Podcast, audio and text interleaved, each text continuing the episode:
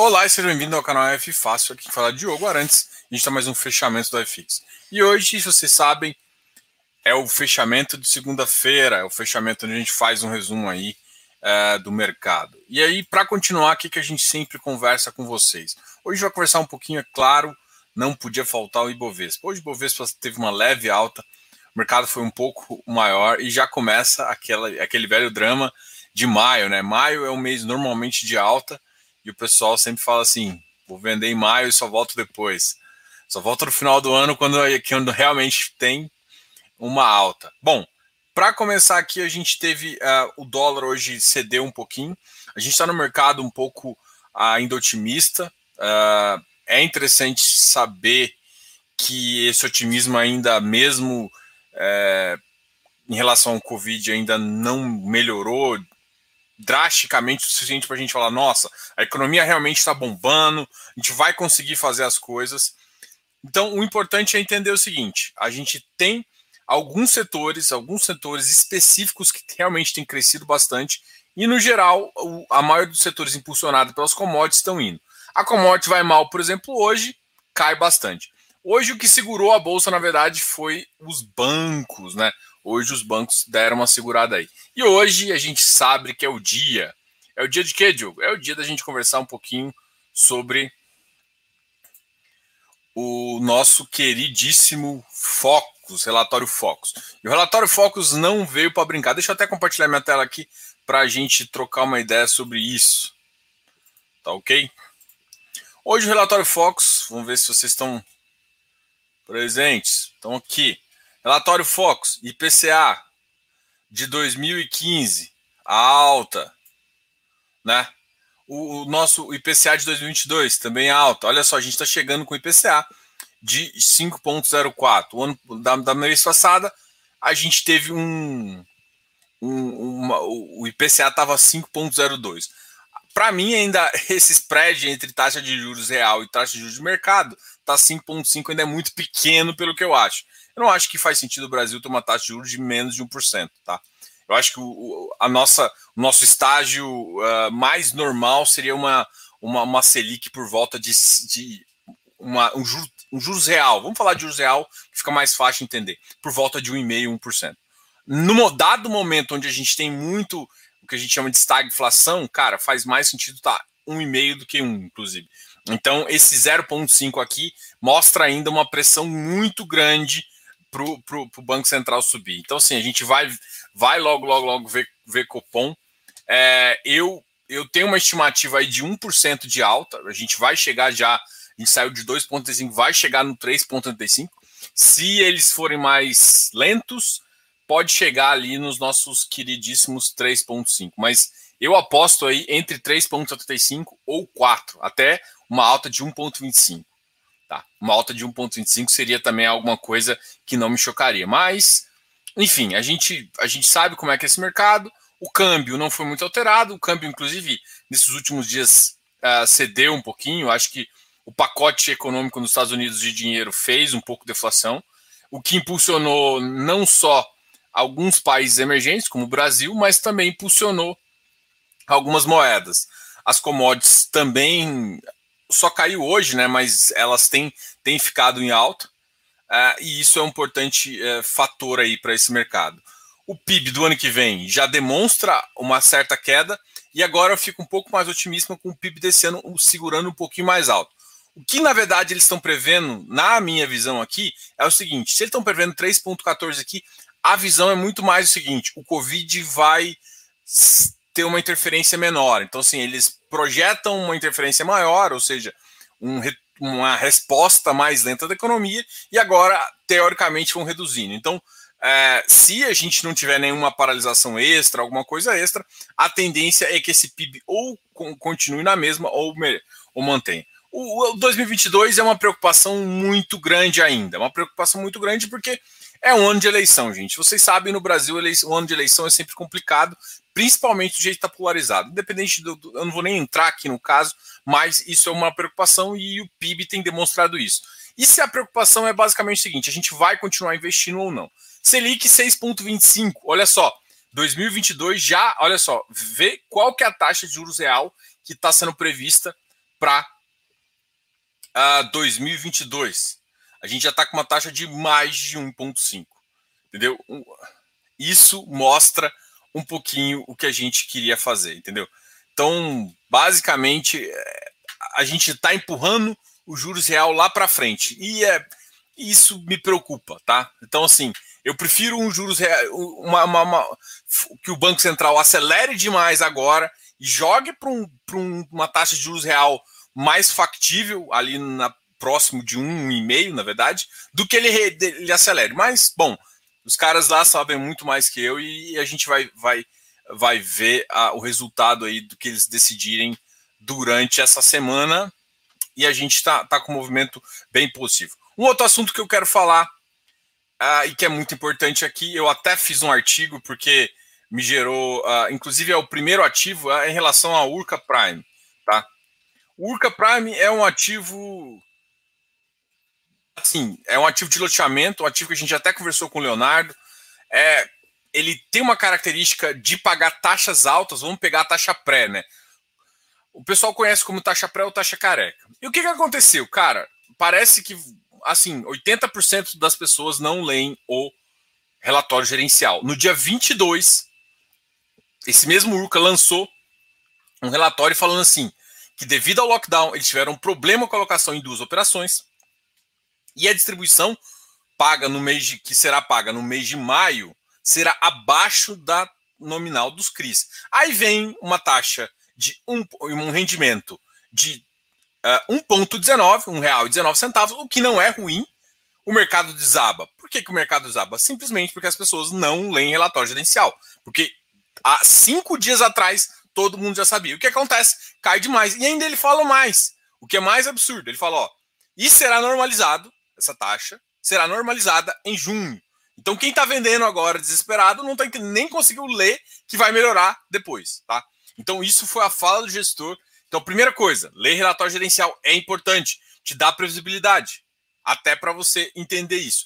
Quando eu vi 1,19, eu imaginei sim que o mercado fosse cair, mas eu imaginei que ia cair um pouquinho. E parece que foi bastante. Eu tinha feito um relatório aqui no canal F Fácil, a gente já tinha um, eu vou até mostrar para vocês, vou compartilhar aqui. A gente já te, esse aqui foi o artigo de hoje, porque caiu, mostrando realmente a queda de 3,44% e também fazendo algumas inferências, o que tem que ler relatório, não dá para comprar pelo yield e também mostrando o que já estava escrito no relatório. A gente já tinha feito uma outra, uma outra é, no dia 23 tinha, tem um, um, um resumo do relatório gerencial ou seja, aqui no site mesmo, vou até voltar aqui, aqui no site mesmo a gente já tinha conversado sobre o caso da Urca e era um caso muito clássico, onde o gestor falou para você no dia 22 que, que, que o resultado não ia ser tão positivo.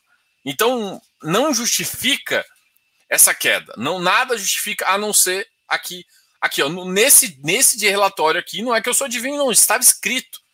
E assim, e veio, e veio realmente um rendimento mais baixo.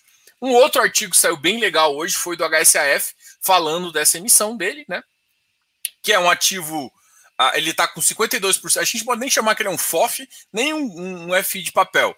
Mas a gente considera muito mais FI de papel. Ah, Diogo, por quê? Porque ele está com 52% em CRI e dos 46% que ele tem em, FI, em FIs, mais de 70% é FIs de crise. Então, realmente, é um FI voltado a recebíveis, tanto de forma direta quanto de forma indireta aí com os pares. E se você for olhar nas maiores posições dele, são posições. Vamos até abrir aqui o. Recomendo muito a leitura, tá? É óbvio. Recomendo que vocês leiam aqui. E se vocês olharem as maiores posições, hectare é um ativo, e, e, por exemplo, hectare é um ativo que está em emissão, então ele vai poder aumentar bastante com o preço lá embaixo. Um outro ativo que está em emissão também é o DEVA, que é um ativo, e isso é bem interessante. O Iridium acabou de terminar a emissão, que pode gerar algum ganho também, porque era um recibo que deve virar. Então, é, a gente consegue mostrar que parte desses ativos aqui tiveram bons ganhos e, e, quer dizer, podem ter bons ganhos justamente com essa emissão. E aí a gente vai ver depois que, que o Deva realmente conseguiu recuperar o, o, os preços para a gente continuar. Vou responder um pouquinho vocês agora, apesar de hoje não ser o dia de responder, mas eu vou parar um pouquinho para responder. Gostaria muito que vocês lessem esses dois, esses dois artigos que foram escritos. O primeiro do HSAF, sobre essa segunda emissão, falando um pouquinho das datas, até a taxa que ele está. E depois também falando um pouquinho do URCA, né? Para esse URCA foi um pouquinho do puxão de orelha para todo mundo que pesquisar por que caiu o URCA, olhar lá e falar assim, gente, já estava escrito ali no relatório gerencial. E, e tipo assim, se, se, você quer estar informado, além de como, além de ficar aqui no canal aqui no canal FIFácil, você também tem que ficar lendo, lendo os relatórios gerenciais, né? Não é só ficar lendo um resuminho do, do relatório gerencial aqui pelo canal, mas a gente sempre, pelo menos, faz uma notícia do que é principal, o que te ajuda também, porque muita gente ainda não tem essa leitura dinâmica de um relatório gerencial e a gente consegue colocar de uma forma onde fica muito fácil. Isso é o que eu tenho escutado das pessoas. Eu agradeço aí pelos comentários. Bora! Aqui o Vitor Marcelo estava falando o seguinte: ainda temos a expectativa do resultado do cupom para essa semana. Positivo. Esse resultado, a gente até comentou aqui, eu espero na faixa de 1%, tá? Eu acho que eles vão vir realmente para cima. E, e, eu não me surpreenderia se a gente fosse para uma taxa de juros de 4% já. Boa noite, Diogo. Boa noite. Não sei como cai no seu canal, mas virei um baita fã seu. Opa, obrigado. Me identifiquei demais com você. Parabéns, Diogo.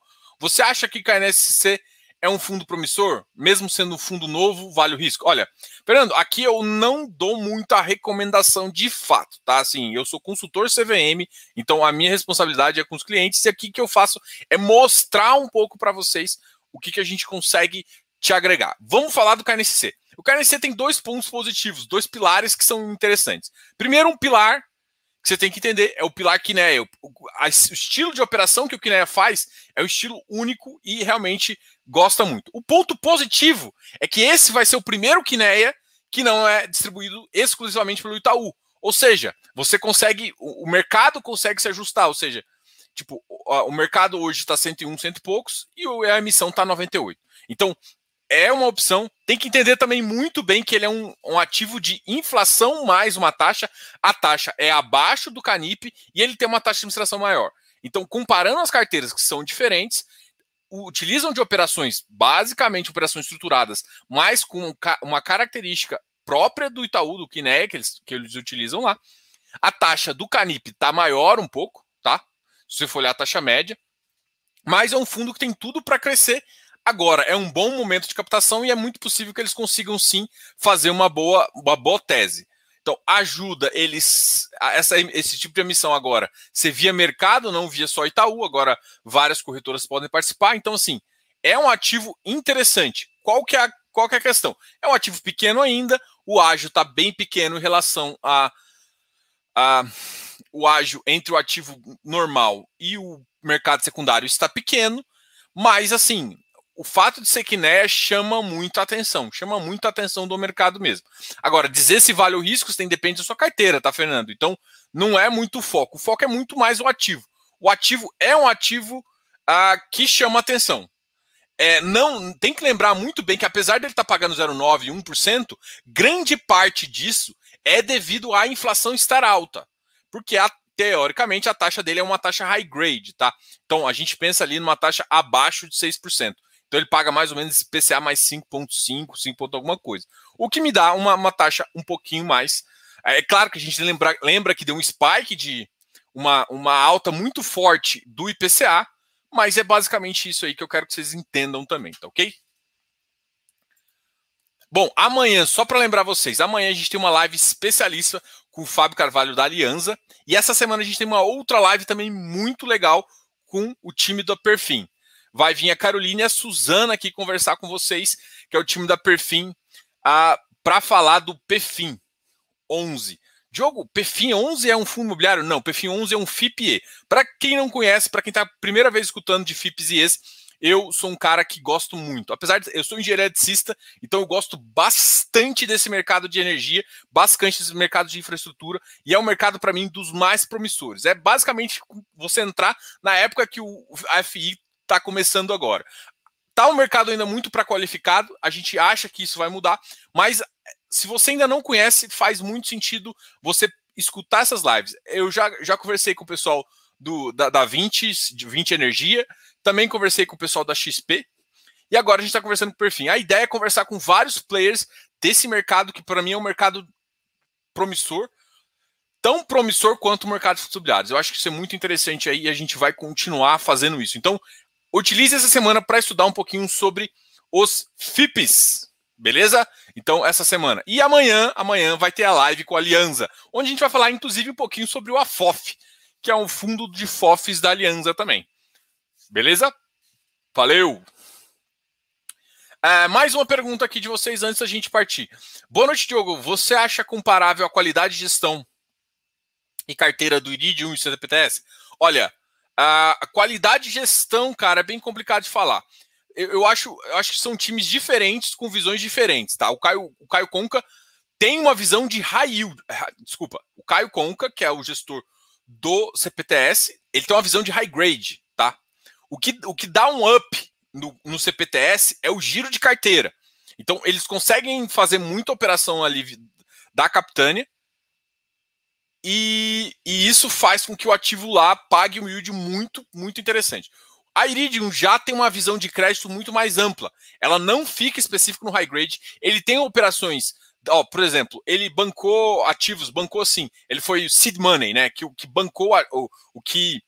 Bom, vou falar bancou mesmo, porque ele que praticamente estruturou o dinheiro dele. Por exemplo, o Deva uh, tem uma tem uma bela parcela do hectare, então ele tem uma estrutura não só de ativos high yields dentro dele, ele compra ativos high yields, compra ativos high grades, então a visão de crédito do Iridium é um pouco mais ampla. Então eu, não acho que não é nem é porque você comparar é basicamente comparar um ativo de middle risk com um ativo middle risk com com, com buys de alta ali, né? É quase um high yield, mas ele não é exatamente um high yield. Ele tem ativos, inclusive, de high grade. Então, o Iridium é um middle risk, eu estou comparando com o CPTS, que tem ativos mais uh, high grade. Então, não dá para comparar exatamente as carteiras dos dois. E assim, a carteira do, do, do CPTS ela é girada um pouco com uma, uma velocidade, inclusive, maior, até pelos tamanhos também. Mas, em termos de qualidade, são ambas as gestões são muito boas, entendeu? Mas cada um com uma, uma especialidade distinta ali do que eles fazem na carteira, né? Tá? Apesar de, ou seja, o CPTS também tem uma parcela de FOF, gira CRI, inclusive ultimamente ele tem girado mais CRI do que o, o, o Iridium. O Iridium faz muito seed money mesmo, eles, eles apostam em vários ativos, você consegue enxergar ele nessas questões, tá ok? Uh, Boa noite, amigo. Obrigado pelas informações. Valeu. Fala, Diogo. Boa noite. Semana passada entrei em Deva, pensando nessa nova missão de quase 60%. Opa! Deva subiu só hoje, só hoje 3%. A gente vai conversar um pouquinho. Fala um pouco do FOF VIF. Achei ele bem descontado. Tem vários FOFs descontados, tá? O mercado tá, é, tá sendo bem maldoso, vamos dizer assim, com os FIPs. Boa noite, Diogo. Supondo que o, um FIP hipotético com um único ativo de transmissão em um contrato de concessão de 25 anos no final, o ativo vira pó? Basicamente. Não é que o vira, não é que é, não é que o ativo vira pó, vamos lá. O contrato normalmente são de 30 anos, mas beleza. O que acontece no final é que você devolve ele para a União. Só que se você olhar a taxa que você recebe, você basicamente recebe 10 vezes o seu valor investido nesse ativo. E você tem que entender a estrutura de capital, um pouquinho, é um pouquinho mais, mas basicamente o que, o que, vai acontecer? Lá pelo, sei lá, 15 ano, onde a, a taxa que você, o valor que você recebe é muito mais alto, parte disso a gestora ela tem, se tiver projetos interessantes, ela vai fazer o que a gente chama de reinvestimento. Os FIPS e ES estão sendo montados como estrutura de prazo indeterminado, ou seja, não vai vencer. Só que é, apesar dele amortizar, gente, a amortização lá é o rendimento. Tem que entender que ela é só uma visão contábil que você faz isso. Então, é, ainda o, principal ainda não foi devolvido, mas em tese o que eles vão fazer é pegar esse principal lá na frente e reinvestir em outros projetos, que é a mesma coisa que uma Taesa e um outro ativo faz. É, esses ativos são meio que devolvidos. Os ativos que que a gente pode pensar que não vão ser devolvidos, vão ser, assim, ainda está em discussão, são os ativos de energia. Os ativos de energia ainda tem uma, uma conversa aí para entender como é que vai funcionar isso, se a concessão não vai ser prolongada para a operação, né? É claro que com um preço um pouco diferente, mas é, olha, o, em relação ao FIPE, ainda valeu, Fabiano, até por perguntar se tem um curso, mas olha só, eu coloquei uma parte do conhecimento que vocês precisam ter de FIPE dentro do meu mini curso de fundos imobiliários que eu meio que relancei esse tempo atrás. É um curso que hoje está um custo muito barato, é R$ reais. Eu coloquei lá esse conteúdo extra, tanto falando de FIPE quanto de FDIX, que eu acho que é uma curiosidade de vocês também. Por quê? Por que, eu não fiz um, um separado? Porque eu acho que ainda não tem um público todo para isso. Então, eu deixei um material de, de, de, fundos imobiliários e coloquei junto com lá, num valor muito acessível, muito barato. Então, é, a, a, pergunta foi assim: pretende lançar um curso de FIPE? Atualmente não faz muito, porque eu lancei, na verdade, eu, talvez eu não tenha divulgado tanto, mas dentro do meu mini curso de fundos imobiliários, que custa R$ reais, eu coloquei um material exclusivo de FIPE e de FDIC, tá? Umas, eu acho que são três, quatro horas em relação a isso, justamente explicando, principalmente para vocês entenderem o que é estrutura de capital. Eu estou fazendo, eu estou explicando assim, com focos diferentes, é claro, mas eu também expliquei parte do que é estrutura de capital de para o curso de valuation, mas aí é com um foco mais em você entender a, estrutura de capital de um fundo imobiliário para você poder fazer uma valorização, uma, uma avaliação do ativo, tá ok?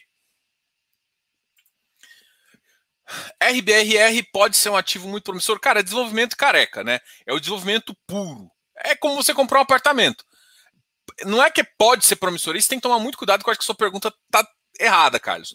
Porque na verdade, o RBRR pode ser ativo promissor? O RBRR é um ativo. Só que o que, que, ele está fazendo? O que, que acho que o pessoal não entendeu? Ele é um ativo igual você comprar um apartamento na planta. Só vai, você só vai conseguir, vamos supor, vender daqui a dois, três anos. É isso. Então você vai ficar com dinheiro mais ou menos, vou, vou, vou, citar aqui entre aspas, tá? Parado e lá na frente você vai pegar esse ativo e vai vender e ter o lucro. É mais ou menos isso. Só que é, ter as aluguéis. Só que na verdade você não compra um ativo, né? Você compra um pool de ativo e eles são vendidos ao longo do tempo. Então a partir do décimo, do, do 24 uh, mês que começa, que deve parar lá em outubro desse ano, o ativo já deve estar todo alocado e depois vai começar a fazer. Ativos de prazo determinado, como o RBRR, você só pode investir, teoricamente, só tem que investir nessa fase inicial, que é a fase de investimento. No momento onde ele começa a amortizar, fica muito mais difícil você entender realmente o valor e você conseguir achar uma precificação. Então, assim, até para quem conhece, é muito difícil você entrar num ativo desse naipe mais para frente. Então, você quer investir num ativo que é esse, esse desenvolvimento puro, você tem que investir no começo, que é basicamente o caso dele. Então, muita gente tem outros ativos da RBR que já estão andando, que inclusive estão sendo avaliados no mercado três vezes o valor patrimonial. E é essa loucura. Por quê? Porque às vezes a pessoa só olha o yield e esquece o valor do próprio ativo que está sendo amortizado, tá ok? Então tem que tomar muito cuidado. Então, assim, pode ser um ativo promissor, tem que tomar muito cuidado, porque a característica dele você tem que entender, e parece que você não entendeu. Porque não é um ativo promissor, ele é um ativo de desenvolvimento que vai começar a pagar lá para frente um pouquinho. Entendeu?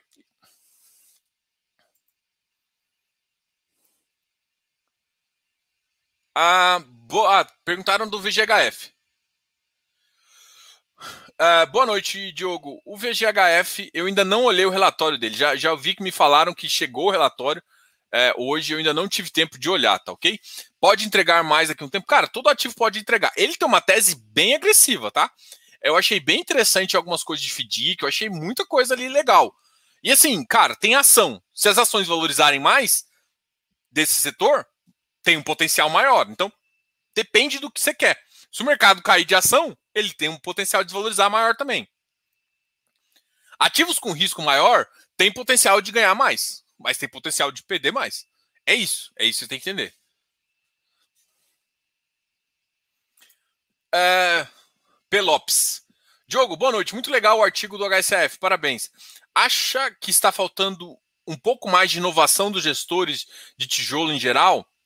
Fora a LZR11, vejo pouca coisa que me surpreenda. É que de tijolo, cara, tem muito, muita, é, tem poucas coisas para se, serem feitas, né? Tijolo realmente tem pouquíssimas coisas para ser feita. O que, eu, o que eu vejo, basicamente, é o seguinte: é, tem setores. Alguém hoje me perguntou sobre o Rose, que é um ativo lá. É, tem ativo que eu acho que faz sentido dentro de uma estrutura de outros ativos, de muito mais dinamismo, por exemplo. Ninguém mistura. E aí, talvez é por conta do. Inclusive porque o mercado ainda não está tão maduro o suficiente. Mas, por exemplo, eu ainda não, eu não encontrei um produto que eu acho assim, não, esse produto aqui é a minha cara, de residencial. Só que um produto que eu sempre fico pensando assim, por que, que ainda ninguém fez foi porque assim, o residencial puramente não faz sentido. Por quê? Porque depende da taxa que você entrou. Não interessa, você compra caro ou compra. É muito impossível você comprar um apartamento para alugar e ele comprar barato. A única forma de se fazer isso é igual você, muita gente faz aqui. Faz as casinhas e aí é, você cria casinha e depois aluga. Quando você faz isso, a sua ativa vai lá em cima, porque você ganha com a valorização e você também aluga. E aí o seu yield on cost fica muito barato. E aí sua ativo compensa um mercado que, em vez de assim, o valor patrimonial que compensa.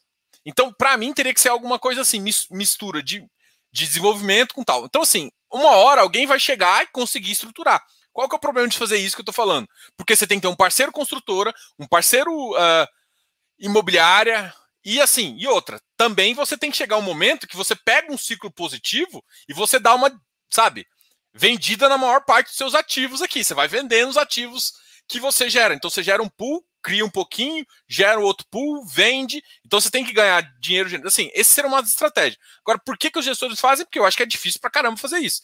Então os gestores eles estão, eles ficaram mais segmentados. As teses urbanas, elas ficaram mais interessantes, porque o ativo urbano, você pode comprar um.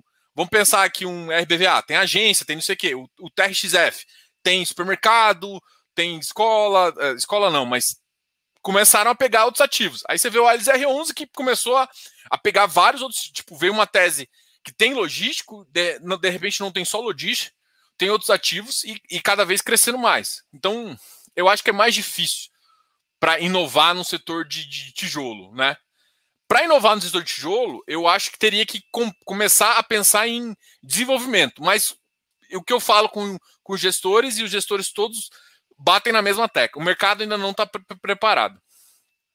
E aí, só que assim, vem alguns gestores e tentam fazer. Por exemplo, o HGLG, a tese do HGLG agora é uma tese de desenvolvimento. Uma tese linda e tal, mas, por exemplo, o preço não me ajuda. Então tem que tomar também, sim. Às vezes o cara vem com uma tese tão linda, mas e o preço? Então, sim, é difícil.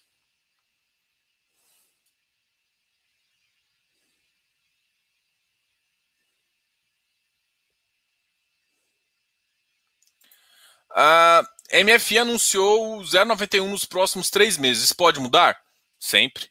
Já vi mudar. Esse fundo e dos tais desenvolvimento careca.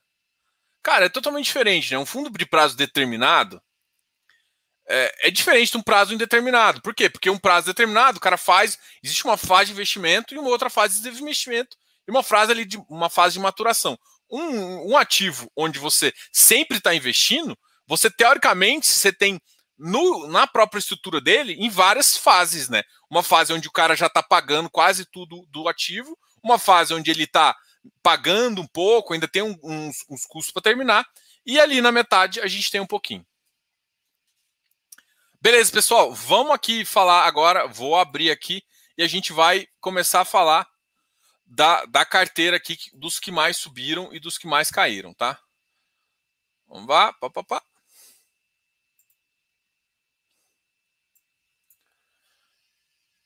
Cheguei! Bom, Uh, eu espero que vocês estejam vendo. A gente já está com uma, uma, O Urca foi hoje o ativo que mais caiu. A gente já conversou, até fiz um artigo. Basicamente, o que aconteceu no Urca foi é, o ativo ele tinha uma alocação que saiu da terceira emissão. A terceira emissão foi bem sucedida, teve sobre oferta, mas na hora de alocar, o, o devido ao Covid e regiões menores, onde uh, os, os, esses, esses uh, cartórios são mais manuais, eles tiveram um problema de fazer isso, é natural. Acontece até em épocas não Covid, mas em épocas Covid ainda é mais difícil ainda de resolver. Então aconteceu uh, essa situação, e o que aconteceu é um descasamento ali. Eles demoraram mais para alocar, e se demora mais para alocar para dar o dinheiro, você vai receber os seus juros um pouco mais para frente, né? Isso é natural que aconteça. E o que aconteceu foi esse descasamento, né? Você tinha um, um fluxo que você esperava terminar num dia, terminou para frente, você ainda não tinha terminado de locar, o dinheiro que você ia receber não recebeu de juros.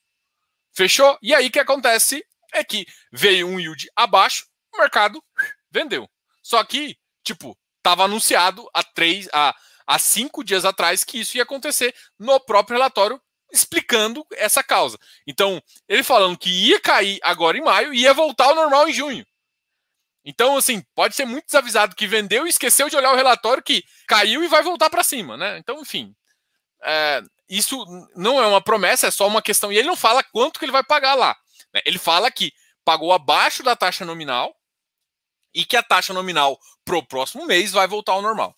Um outro ativo que caiu aqui é o RBRL, ele tinha ficado ali na faixa do 111 e aí agora ele voltou para uma faixa do 108. O AFCR também é um ativo que que caiu um pouquinho, caiu 1,68. Um outro ativo que caiu é o nosso amiguinho XPCM.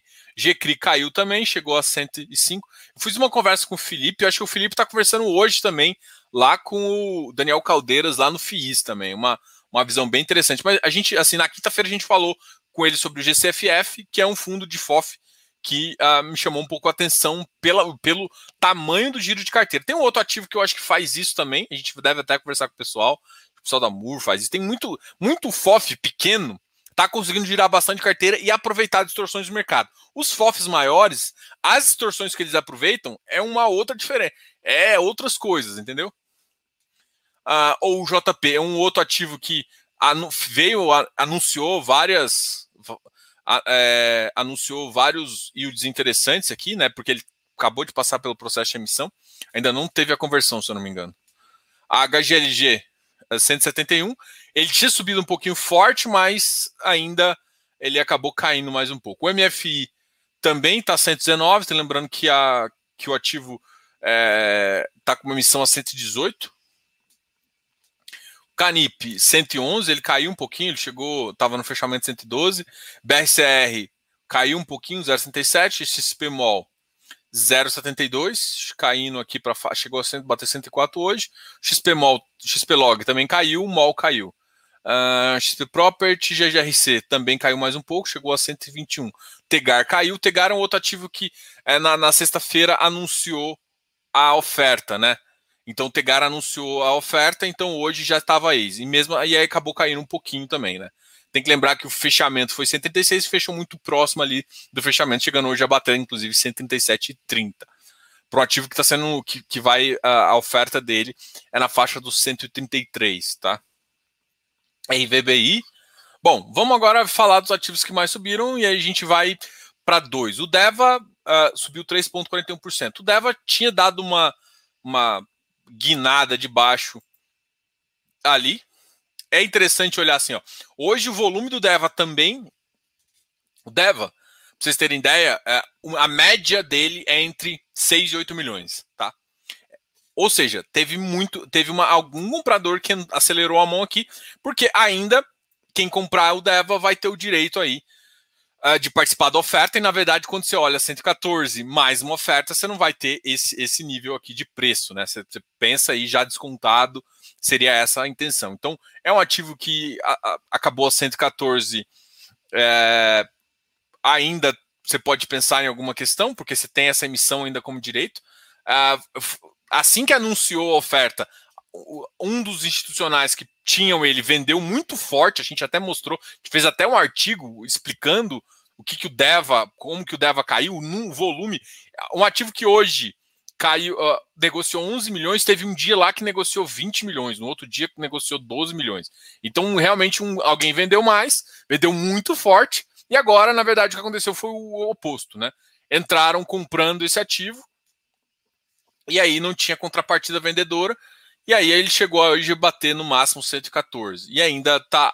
É, é, a data com dele é dia 5. Um outro ativo que subiu bastante aqui foi o hectare, chegando à faixa dos 150, chegando a 149,99 na máxima. Fechando na máxima, inclusive, com 2,17 é outro ativo que está em emissão. O RBRR também subiu forte, chegando a 102,75. Uh, ah, provavelmente logo, logo vai vir uma emissão desse ativo aqui até uh, por conta do enquadramento, não sei se vocês lembram, vocês estão acompanhando isso, mas esse ativo tem que fazer uma missão para fazer um enquadramento. Ainda não foi lançado nada, mas eu imagino que é muito em breve, tá? HGBS 205, KNCR 94, RBVA a gente está em 108,90, Iridium 140, outro ativo aí que logo logo deve ter a conversão e cair um pouquinho dos ativos, né? O Becri 118, o Becri inclusive tem um Hoje eu recebi do, do Becri uma, uma, uma assembleia de regulamento, uma assembleia para aprovar né, os DFs e também umas alterações no regulamento. VISC 112, subiu bastante hoje.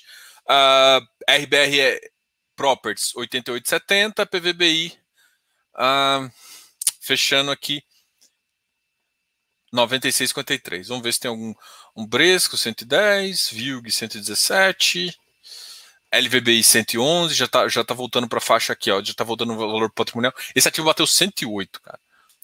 XPCI ainda, ainda, eu sei que incomoda muitos investidores porque ainda não fez alocação, mas enfim, é o, é o ativo aí. O CPTS 102, né? CVBI 105,62.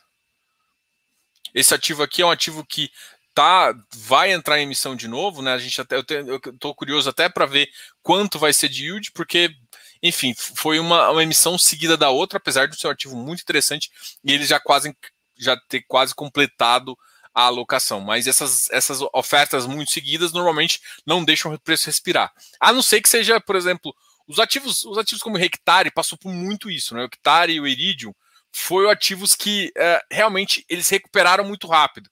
E aí, quando, quando eles fazem muito rápido, o mercado aceita melhor. Agora, uh, ativos mais talvez novos com isso, o CVBI é um deles, ainda não tinha ganhado muito preço, o Deva foi um deles também, que veio com muitas emissões, a gente está na quarta. Apesar de ser um bom ativo, é, é, essa seguida gerou um preço um pouquinho mais abaixo. Tanto é que de todas as ofertas, esse foi definitivamente a que estava mais baixo. Mas teve muita gente eu acho que parte do mercado utilizou essa oferta até para dar uma pulverizada aí no mercado. Eu acho que a gente vai ver muito mais cotistas nessa, que é um efeito positivo aí, se você notar, porque parte do interesse de uma gestora em fazer uma 400, que inclusive é o da CVBI, é você pulverizar. E às vezes você consegue fazer isso como o Deva fazendo isso mesmo só com 476, mas quando um vendedor entra com, uma, uma um, com realmente ordens muito grandes e despenca o preço, tá? Isso aqui é só uma análise bem rápida, só para vocês entenderem um pouquinho do setor. A gente, a, a gente ainda está fazendo. Nosso curso de valuation ainda está aberto. A diferença agora é que, assim, na primeira semana a gente tinha dado para vocês que quem comprasse lá teria acesso a três, uh, três meses de Close Friends. Agora, é, você, quem compra o curso vai ganhar todos os benefícios do curso, ainda vai poder assistir as aulas ao vivo, as aulas ao vivo, que vão ser, são três aulas ao vivo, e também a gente vai deixar, uh, vai ficar uh, um mês no Close Friends, tá? Um mês ainda uh, para quem quiser fizer o Close Friends. Não é mais três meses, igual na primeira semana, que é a parte promocional, e agora a gente vai ficar é, um mês. Mas ainda é muito interessante, principalmente agora que a gente saiu o nosso app. Vou até mostrar para vocês, não sei se vocês já viram o nosso app. Eu tenho muito orgulho do meu app. Ainda não está na versão. Deixa eu tirar meus filtros aqui, né? Tirar meus filtros. Deixa eu colocar preto, ver se melhora. Dá para você colocar as cores. Aí, isso aqui. Aí você clica no ativo, por exemplo, e consegue enxergar dados lá dentro, inclusive comentários. Pô, bem legal, né? Então você tem algumas informações bem interessantes aí para quem quer. Isso aqui é o nosso aplicativo do Close Friends, chama GDI. Quem quiser achar na Play Store, tá lá. Agora a gente já tá na Apple Store. Bom, eu vou responder aqui a última pergunta. Vou ver se tem alguma pergunta que me perguntaram. Alguma pergunta que me perguntaram é foda. Mas se tem alguma pergunta que me fizeram pelo Instagram. E se fizeram aqui, eu vou responder por aqui. A Aliança já curtiu meu, meu post. A gente vai conversar com eles amanhã, cara. Eu gosto muito do, do, do pessoal. Eu, eu, sou um dos caras que estou desde a primeira oferta. A me perguntar sobre o VGHF, continuo surpreendendo. Bom, SNF expectativa, eu acho que respondi. TRXF, também acho que eu já respondi todos aqui, tá? Então, vamos aqui ver. Uh, esses gestores tinham que ganhar o mínimo necessário, mais um salário variável condicionado às metas, diminuir vacância, fazer boas locações, aumento de aluguel. Mas, oh, Paulo, mais ou menos isso, como é que funciona, né? Se a gente está pensando, por exemplo, uh, pensar aqui, o Paulo Moura está falando isso a, a taxa de, de, gestão é basicamente o, o, o, pagamento mínimo, né? Como se fosse o salário mínimo. A performance é o que é a mais. Só que é se, você não percebeu, fundos de tijolo é muito difícil ter performance. Então, assim, eu por isso que eu é, é, complicado falar um total return, alguma coisa assim, mas para mim é os fundos que mais precisavam de ter alguma uma métrica. Eu acho que o único que eu sei que tem, eu acho que, se eu não me engano, o RBR Properties tem. Então eu gosto dessas teses. Eu, eu, eu também acho que o cara tem que ser remunerado a mais se ele dá mais. Então, por exemplo, se ele ficou é, com um ativo muito. É, com a vacância muito tempo alto, você vai receber menos. E, e pronto. Não tem, não tem choro, né? E aí, assim, é claro que você tem que entender que de vez em quando, para é, você está investindo no mercado imobiliário, tá? Isso, isso tem que ficar muito claro para vocês. Você compra um apartamento, beleza? E a região ficou ruim ou aconteceu alguma coisa. O que, que você vai fazer? Por exemplo, você pode investir do, assim, investir no seu apartamento para mobiliar ele, para achar mais. Porque o que você tem que fazer? Você tem que achar um diferencial para atrair as pessoas. Então você tem que sempre lembrar que é o mercado imobiliário. Então, tipo, não interessa se, o apartamento tá vazio e você não tá recebendo nada dele. Às vezes, para você atrair pessoas, você tem que investir. E, e isso, às vezes, é o que a gente chama de investir abaixo do valor patrimonial. Então, assim, tem que tomar muito cuidado que não é assim, abaixo do valor patrimonial é, horrível, é ruim. Mas, às vezes, no mercado imobiliário é necessário, tá? Então, você tem que separar, tipo, quando o cara exagera em fazer isso, tem ativo aí que saiu crescendo demais, alavancando demais, fazendo isso. E tem, tem hora não, que o ativo tá ali fazendo isso, precisou de uma reforma, precisou de alguma coisa, e ele não tem espaço no preço para voltar para o patrimonial. Então ele tem que fazer abaixo. Então tem que também o, o investidor entender que você está no mercado imobiliário e reformas e algumas coisas são extraordinárias e independente do preço que tá, você tem que fazer. Então você tem que lembrar que existem coisas nesse tipo também e que você vai estar sujeito a, ah, mas caiu. O que é, o que é complicado é ele vai comprar novos ativos e, e num valor patrimonial abaixo. Ele está embutindo o, o preço novo para quem está entrando bom ou médio e o preço do antigo já defasado para o cara que está entrando. É esse o problemático. Não é quando ele vai fazer reforma, alguma coisa assim. Para mim, a reforma é sempre benéfica para o fundo, tá? Então tem que tomar muito cuidado com isso para deixar bem claro aí. Uh, vamos ver o que vocês falaram aqui. Gestor que ganhar bem, se quer controlar o que o gestor faça você mesmo. Ah, tem. Só que tem, assim, nem todo mundo tem experiência, tá? Eu, eu falo isso porque muita gente não tem. Percentual de caixa que acha interessante para os FIIs no momento. Percentual de caixa que acha interessante para os FIIs. Ah, depende do FII, cara. Um FII de crédito não precisa ter caixa, não, cara. 1%, 1% 2% aí é no máximo. O cara tem uma prioridade de caixa muito grande. É, e mesmo, ah, Diogo, mas e se for? Se for, é muito fácil também. E aí, por exemplo, se ele tiver que entrar na justiça, o cara tem previsibilidade do caixa. Agora, já um gestor de, de, de, de, de tijolo, não. O cara tem que deixar os 5% ali e no final, se der, aí ele paga um pouquinho mais. Mas eu também reteria os 5% ali para até para fazer uma reforma, cara. Quando você investe no tijolo, quando você não investe em dívida, você normalmente ganha menos do que quando você investe na, no, no tijolo.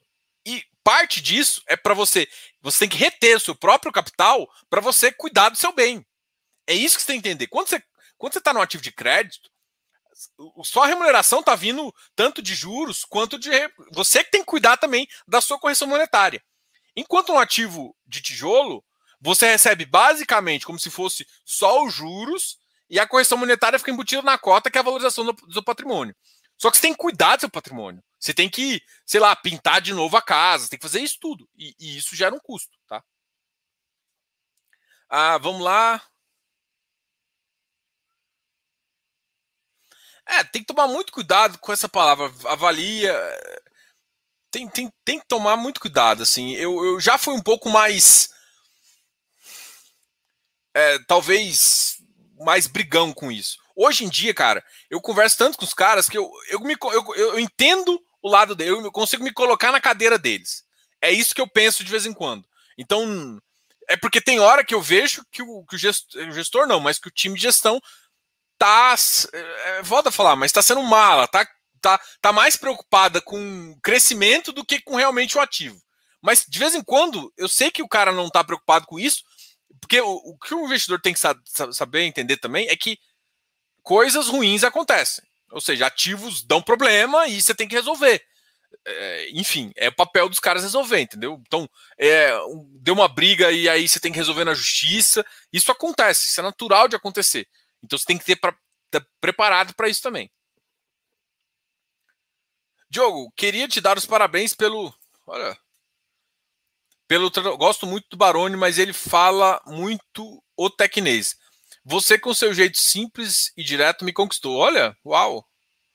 Valeu, Leal Tex K. Show!